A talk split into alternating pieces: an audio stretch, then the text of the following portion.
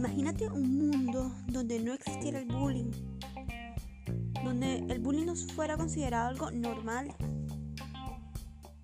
Un mundo donde no te diera miedo ir al colegio, donde no te diera miedo hablar, donde no te diera miedo ser tú mismo. ¿Sabes algo? Tú tienes el poder. Tú tienes el poder de detenerlo. Tienes el poder. Actívalo. Habla. Dilo. Denuncia. Edúcate. Busca cómo puedes ayudar al otro. Cómo puedes ayudarte a ti mismo. Y haz la diferencia. El bullying no es cosa de niños. No es un juego de adolescentes. No es algo normal en nuestro desarrollo. No podemos normalizarlo más. Yo no debía haber sentido miedo de ir al colegio. Miedo de estar en mi salón de clase. Miedo de ir al baño.